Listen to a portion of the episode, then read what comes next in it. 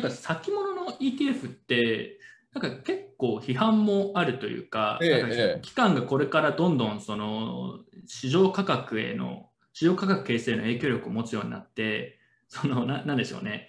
ビットコインは価格操作ができるから今まで ETF 上場しないみたいなところから、期間が簡単にコントロールできるようなマーケットになっちゃうみたいなことをやっぱ言ってる。あの界隈の人みたいなのもいたんですけど、ここら辺の批判については妥当だと思いますか？それともそんなに気にする必要はないか？まずもってその先物の ETF、先物をくるんだ ETF と現物をくるんだ ETF っていうのは商品が全く違うんですね。でもちろんその、えー最終的には現物のビットコインをまあ参照しているという点において、うん。えーまあ同じなんですけれども、えー 同じと言ったら語弊があるな、えーえっと、似たようなものなんですけれども、うん。えー商品性としては違いますと。で何が違うかっていうと、まずその現物のビットコインと先物のビットコインの違いっていうものを多分理解しないといけなくて、うん。えーまあ、現物のビットコインは皆さんご存知だと思うんですけども、先物のビットコインってどういう商品なのというとですね、これあの先物取引っていうのは、えー現月っていうのがあるんですね。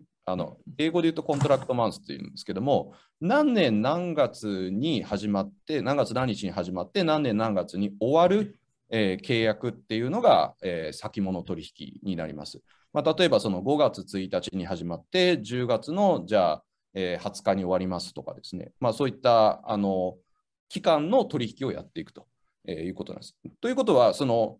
終わりがありますので、終わったらもうその先物お終わっちゃうので、これあの CME の先物取引は、えーまあ、クラーケンのプライスを実は使ってるんですけども、クラーケンのグループが、えー算出している、えービットコインのそのインデックスを使ってですね、生産することになっていて、えーまあ、そういうふうにその、まあ、先金決済をですね、あのやるような商品になってますと。で、えっ、と、まあ、6ヶ月なら6ヶ月で終わっちゃいますので、えーじゃあその後どうなるのかっていうと、そしたらまた次のやつがあるんですね。まあ、さっきの例ですと、えっと、5月の1日に始まるっていうことを言いましたけども、今度は6月の1日に始まる契約っていうのもあって、で、またじゃあ、7月に始まるやつ、8月に始まるやつっていうことが、まあ、えーあると。で、えっと、最初に出てたやつがなくなったら、また今度新しいやつが出てっていうことで、まあ、常時、えっと、何本かは、えーまあ、取引所の方に上場されてるっていう状態があるということです。で、えっと、こういったその商品性ってどういうその特色があるかというとですね、一番直近の契約うん、さっきの例で言うと、その5月スタートの契約とですね、うん6月スタートの契約の値段が違うんですね。同じビットコインを参照しているのにもかかわらず、契約期間が違うと値段が違うっていうことが先物のマーケットでは起こります。うんこれは一般的ですうん。で、この差は何で生じるのかというと、いろいろな説があるんですけど、一番簡単な例はですね、あの商品先物、コモディティの世界です。これはあの例えば大豆とか、えー冷凍牛肉とか、まあ、いろいろあるんですけど、こういったものっていうのは倉庫で保管しないといけないじゃないですか。なので、えっと、先に行けば行くほど倉庫代を多く払わなきゃいけないので、その倉庫費用分を加味して値段が高くなってるんだとかっていう、まあ、そういった説明がその商品先物の方では教科書的にはされてるんですよ。じゃあ、そのビットコインって倉庫代って何だろうとか、まあ、そういうことを考えるんですけども、ビットコインでもこれあの実際に、えー一番直近のやつとそれ以降のやつって価格差がすごいあって、うん。これって、まあ、えーなんで存在するのっていうところが、まあ、正直よくわからない。なので、えっと、その ETF もですね、うん。あの要は先物をくるむと、えーその価格が、えーどんどんずれてしまう可能性があって、うん。でこの辺が多分その使いにくいと、うん。えー思われる多分一つの原因ではないかなというふうに思います。うんで、この先物の価格差がですね、ある程度その理論的に説明ができれば、おそらく機関投資家というか、プロの方々も、うん、なるほどねというふうに思って入ってこられるのかもしれないですけど、今ってその先物の価格差がよくわからないっていうところに、う うんーん、なんかまだちょっと未成熟だよねっていうような印象を持ってしまう方もまあいるのかなというふうに思います。あのちょっと最初の方の質問に少し戻る部分はあるんですけど、そもそも ETF ってまあ最初の背景の説明をしていただいたときに、ええ、今まで一部の人にしかアクセスがなかったものをより広い人にアクセスできるようにしようみたいな話があったんですけど、今のビットコイン、まあ、今回先物ですけど ETF とかってなんかその価格差があってしかもそれがなぜあるのかもよくわからないとかも含めてなんか誰がトレードしてるんだろうというのがちょっといまいち見えないところがあってただ同時にこうオープンしてみたら市場2位ですかね。すごい取引高になったみたいなニュースもあったんですけど、ね、今ってあれどういう人たちがトレードしてるっていう印象ですか、ね、ちょっとビットコイン ETF についてはまだちょっと上場したてなので、うん、我々もどういうえー、投資家層がやってるのかっていうことについてはちょっと情報収集中なので何とも言えないんですけれども、うん、おそらく CME に上場している先物の方は、これあの、プロばっかりだと思います。うん、というのは、あの先物取引ってもともと想定元本がすごい大きいんですね。うん、CME のビットコインの先物っていうのは、ビットコインの5つ分の想定元本で取引をしてますので、でそうすると今700万ぐらいなので、えっと、3500万くらい相当の、えー、取引規模でやってるっていうことなので、これ結構やっぱ個人の方は難しいし、その先物っていうのは基本的にプロのマーケットですと。うんでそれはやっぱりあの想定元本も大きいので、あんまり個人があの参入できるようなものではありません。で一方で、じゃあ ETF はどうかっていうと、これはもうあの株を買うのと全く同じですので、あの基本的にじゃあアメリカで上場してるアップルとかですね、えー、あのエクソンモービルとかいろいろありますけど、ああいうのを買うのと同じ感覚で、えー、あのアプリで発注できちゃいますんで、これはおそらくその個人の方もですね、えー、まあ、参入してるんではないかなというふうに思います。本当ですか。ただ、ビットコインも、まあ、もちろんまだ内容どう、どういう人たちが買ってるのか分かってないということの前提で、かつ、まあ、あの株と同じような感じで買えるっていうので、あの一般投資家の方も入ってるってのは間違いないと思うんですけど、先物ってやっぱり伝統的に界隈でもあんまりボリュームが出ないというか、やっぱ難しいんで、っていうイメージがなんとなくあるんで、考えてたのは先物出てみんなついに ETF 来たってなってるんですけど現物が来た時のやっぱりインパクトには勝てないのかなとかちょっと思ってったんですよね。うん、そうですねやっぱその先物をくるんでるっていうところの分かりにくさですよね。うん、であとそのさっき言ったその先物っていうのはそのまあ、契約期間です、まあ、現月って言いますけども、その現月が終わっちゃうと、次のやつに乗り換えなきゃいけないので、まあ、それ、ロールオーバーって言いますけども、そのロールオーバーするときに、やっぱそのコストがかかったりとか、まあ、そういったところもちょっとその商品性としては、現物をくるんだ ETF に比べると、まあ、複雑になってしまう。まあ、そういったところで、まあ、やりにくさとかですね、えー、価格がやっぱり現物からある程度乖離してしまうとかですね、まあ、そういったところもまあ出てきてしまうのかなと思いますね。うん、なんで東さん言う通り、やっぱりその現物をくるんだ方が、まあ、一般の投資家の方の注目はあまあ集まるのかなというふうには思います。なるほど、なるほど。うん、個人投資家の需要全然なかった、初日は。機関投資家ほとんどあなんか機関投資家のニーズがほとんどだったっていう調査結果もあるみたいです。あの今回の ETF です。今回の先物 ETF については。まあ、それは全然驚きではないですね。まあ、そうだよなって感じはしますね。うん、なるほど、なるほど。まあ、ただあの、アメリカ人ってほとんど証券口座持ってるじゃないですか。うん、あとあの 401K とかであの結構日頃から運用されている方多いので、まあ、そういったところを通じて、えー、このビットコイン先物 ETF が買えますよと。えー、で税制優遇もありますっていうことで、うん、まあ、あのビットコインをダイレクトに買うよりは、まあ、税金の面での優遇とかそういうものはあるので、まあ、あの選択肢に入れられる方もまあ出てきても不思議ではないかなと思いますけども。なるほど、ちょっとそれにも関係してなんですけど、まあ、今、税金、税制面の優遇があるって話だったんですけど、そうすると、今まで市場に入れなかった層の人たち、もしくはまあ何かしらの理由で入りたくなかった人たちが、今回、まあ先物。で現物が出たらまあ、さらに盛り上がるかもしれないですけど、この ETF のニュースって市場全体に与える影響って大きいと考えてますかね？ええ、私は大きいと思ってました。はい。で事実あの、やっぱり価格にも影響して、まあ、今、相当マーケット強気になってますので、うん、まあ、そのやっぱり背景にはこういったニュースがあるのかなというふうに思ってます。で、まあ、やっぱりあのアメリカの証券市場っていうのは、まあ、世界のまあ、中心にあって、規模も本当に他の国と比べ物ないぐらい大きいので、そういったまあ世界の資本主義の中心のところで、えービットコインの商品というのが上場されたというのは、まあ、かなり大きなニュースになっているはずだなと思いますね。うん、なるほど。えっと、次の質問がですね、今回ビットコインの ETF、まあ、先物 ETF が先に出たことで、えー例えばイーサだったりとか、他のはい。仮想通貨の ETF もこの同じような形で、またすぐ来るぞみたいなことを言う声もあるんですけど、これはどうでしょう？その結構やっぱりそれとも時間かかると考えているのかとかあれば。えっとですね、まあ、感覚的に言うとですね、まあ、感覚的というか、これは SEC があのルールを出しているので、あの間違いないんですけど、あの結局あの、彼らはそのちゃんとした資産でないと、うんあの認めていかないっていう方針だと思うんですね。うんで、えっと、ビットコインについては、あのこれは証券ではないっていうあの判断を SEC していて、で同様にやってるのがあのイーサリアムですと。で、その他については判断してないんですね。なので、証券に該当する可能性もあるかもしれないと。えーでもし該当するんだったら、あの当然、その発行体として SEC に登録しないといけないんですけど、登録してないので、これ違反になっちゃうということなんですけども、まあ、そういったところがきちんとクリアになっている、えーうんものでないと認めないということだと思います。なので、ビットコインの次にじゃあ次々来るかっていうと、現状はなかなか厳しいと思っていて、来るとしても多分イーサリアム、えーなのかなというふうには思っています。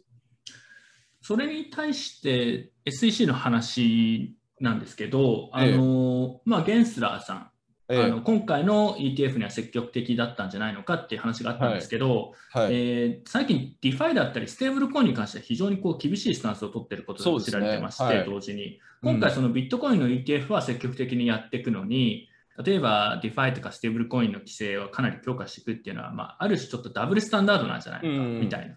あの割と彼ってビットコインに関して教えてたこともあって発言とか見ててもすごいビットコインには好好意的というか、まあ、うん。なんかこうちゃんと認めてる感じがするんですよね。うん。それに対して他の通貨だったりとかもしくはアプリケーション DeFi みたいなものに関しては結構厳しい見方をしてるなという印象が個人的にあって、えーなんかダブルスタンダードなんじゃないのかとかっていうのとあとはあのイーサはあり得るかもしれないって話だったんですけど同時に彼はプルーフ・オフ・ステークのコインはもう証券であるみたいなことを言っているので、うん。その POS でのトランジッションがまだ不明確なイーサリアムとかだと、うん。なんか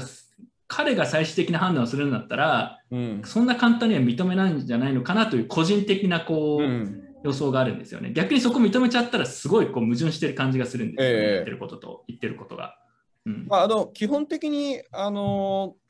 なんていうんですかね、こう、ビットコインをまずはやってみて、えーその結果で多分その後のアクションを多分調整するっていうような、えー考え方なんではないかなと思いますので、うん。えーそのイーサリアムについて確かにそのバージョン2.0に移行したときに、うん。えーあのどうなるのかっていう話はあると思いますけども、まあえーまあ、そういったところも含めて多分あのゲイリー・ゲンスラーさんいろいろ考えてるとは思いますと。で、うんあの東さんがおっしゃる通り、これダブルスタンダードじゃないかっていう見方っていうのは大変よくわかるんですけども、うん。まあ、一方であのいろいろなその規制とのバランスとかですね、えーあとはそのやっぱりその投資家保護っていうのをまず第一に考えなきゃいけないっていうところから、あのまあ、彼らとしてはおあのおそらくステーブルについては発行体規制っていうのを、まあ、かなり検討してるんじゃないかなと思いますね。うんなので本当にその裏付けの資産があるのかとかですね、うん。えーそういったところも含めてルール化して、えーまあまあ、そういったルールを作るとやっぱり銀行と同じようなレギュレーションになっていくと思いますけども、まあ、そういったところでこう、まあ、規制の方にこう取り込んでいくっていうことを、まあ、考えてるとは思います。うんでそれがじゃあマーケットにとってあのどういうようなインパクトを持つかっていうと、これはあの規制ができること自体があの必ずしもネガティブではないっていうふうに思ってるんです。というのうんは、やっぱ規制ができることのメリットっていうのもかなりあってうん、これはあの投資家が保護されるっていうのがまあ一番大きいうんですね。えー今のそのマーケットってあの規制がない場合っていうのは自分が出したお金っていうのが返ってくるかどうかわからないっていう、そういう不安の中で皆さん取引をしている。えーんですけども、まあ、そういったことはその規制によって守られることで、えーとまあ、そういったリスクがまあ減るっていうことはまああると思うんです。ただあの、重要なのは、それをじゃあどういうふうにイノベーションと折り合いをつけていくかっていうそのバランスの問題だと思っていて、これはあまりにもそのイノベーションを阻害するような規制を入れちゃうと、おそらく US からいろんな人が出てっちゃうと思うんですよ。でせっかくあのアメリカって今、その中国との関係ににおいても、こうクリプトの、まあ、中心になろうとしてこういろいろなところが今、アメリカに移ってつつあるっていうところでを、うんまあ、こう自らの手でそれをなんかこう逆流させてしまうようなことにならないのかなっていうところにちょっとあの不安を持っているっていうところですね。なので、うんあの規制自体は別にあの必ずしも悪いわけではないんだけども、その中身があのすごく重要になってくるんじゃないかっていうのがあの私の見方です。なるほど、ありがとうございます。とそしたら最後にですね、えーええまあ、これアメリカの話で、まあ、グローバルの市場全体に与える影響みたいな話なんですけど、日本って似たような議論はあるのかとか、日本への影響みたいなところはどうでしょうか？あのやっぱり我々クラーケンとしてもですね、えー ETF ぜひ日本でしたいなという思いは非常に強く持ってます。で、これはあの、まあ、関連会社にあのインデックスをですね、指数を算出している CF ベンチマークスっていうところがあるので、まあ、なんとかまあそういったビジネスを日本でも展開したいなっていうところは考えているんですけども、現状はあのこれ、ルールとしてですね、えー日本でビットコインおよびビットコイン関連のですね、うん。えー ETF を蘇生するってことはちょっとできないという状況になってますので、あのここをまず変えないと、まあ、できないと。えールルールがあるんですか？決まっちゃってるんですか、そうですね、あのし投資信託として、えーとうん。くるんでいいその資産というものがあの当局によって指定されてるんですね。うん。特定商品というふうな概念があるんですけども、その特定商品に認められないとできないと、えーいうのがまあ日本の考え方なんです。だからここにちょっと入れていただかないと、えー前には進まないってことになると思います。そこはん金融庁が決めるんですか？ええ、あのー基本的には金融庁との対話によってこう話をしていくところかなと思いますけども。はいな。るほど、なるほど。あじゃあそでも、それが仮にクリアになって、ビットコインの、まあ、ETF が日本でもできたら、篠野さんはそれ日本でもかなり人気になると思いますかね？現物だと、個人だともう買えちゃうわけじゃないですか。それそええそれこそクラーケンでも別にどこ行っても。えええだやっぱり今まで入ってきてない、証券会社投資じゃないと絶対買わないぞみたいな層がたくさんいるという考えですかね。